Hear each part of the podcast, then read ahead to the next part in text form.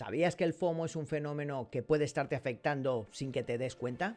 Si quieres saber todo sobre esta palabra rarísima, quédate con nosotros hasta el final de este vídeo. Comenzamos.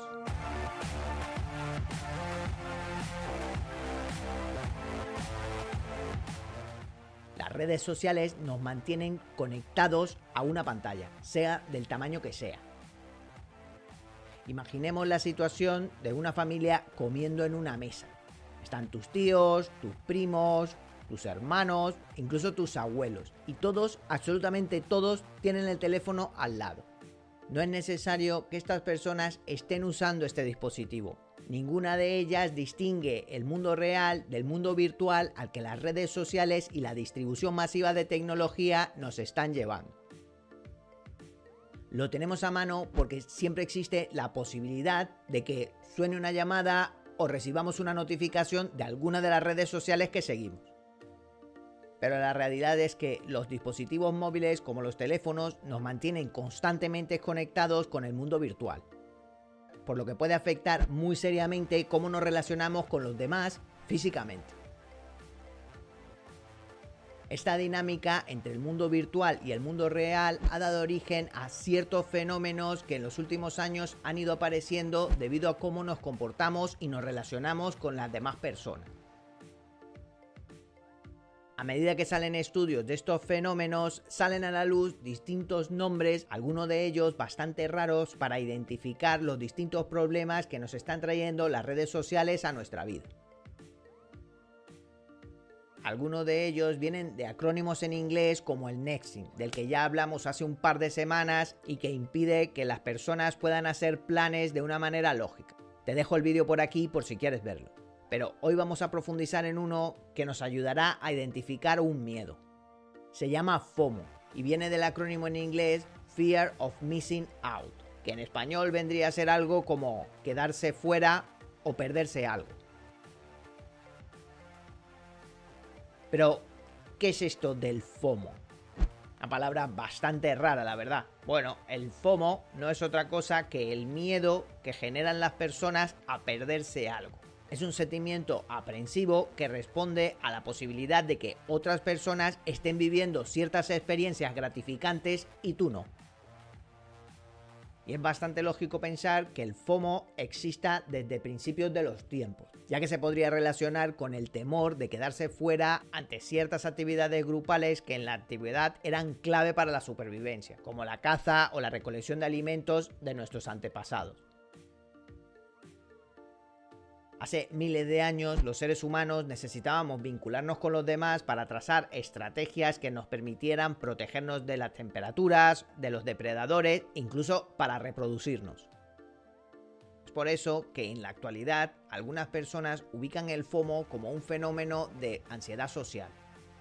Sin embargo, esto podría ser erróneo. Veamos un poco más sobre el tema.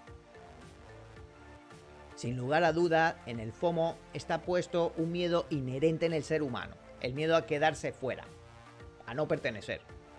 Sin embargo, en la mayoría de los casos esto se produce en los dispositivos móviles, tablets o cualquier otro dispositivo que nos permita relacionarnos virtualmente.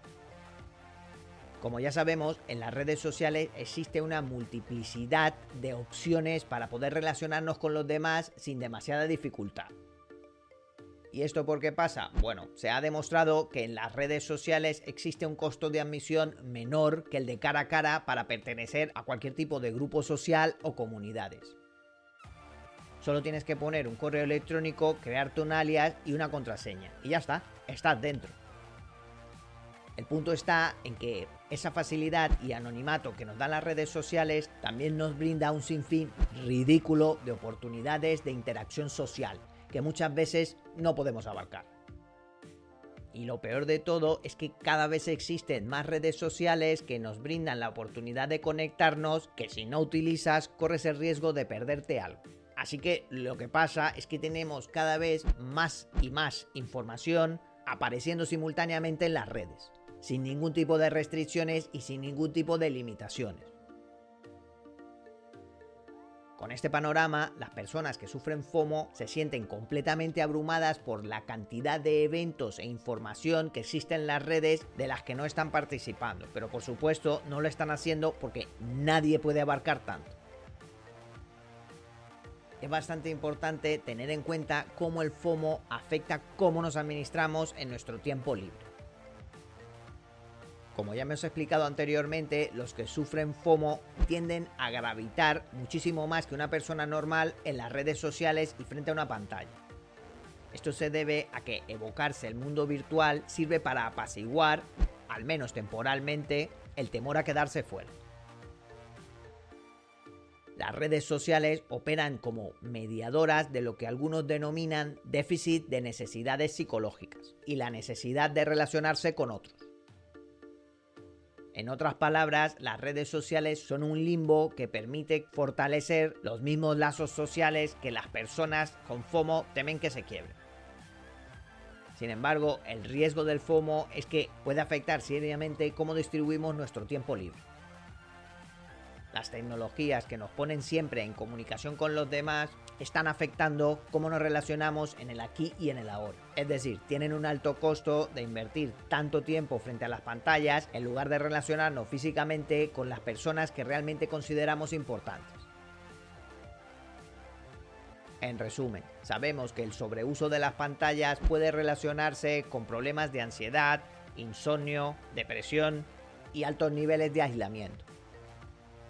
Aunque utilizar nuestros dispositivos móviles no sea de por sí algo negativo, el FOMO nos anuda al mundo virtual de tal manera que podemos perder de vista aquello que realmente nos importa en la vida. Por eso, la clave reside en lo siguiente. Pensar o preguntaros a vosotros mismos qué es aquello tan valioso que nos estamos perdiendo por estar tanto tiempo conectado a las redes sociales. Nuestro tiempo libre debería de servirnos para relajarnos, tener algún hobby, incluso alguna actividad física.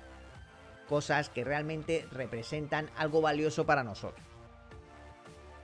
Qué es significativo y qué no lo es depende de cada persona, lógicamente. Evidentemente no será igual de valioso algo para alguien creativo que para alguien que no lo es tanto.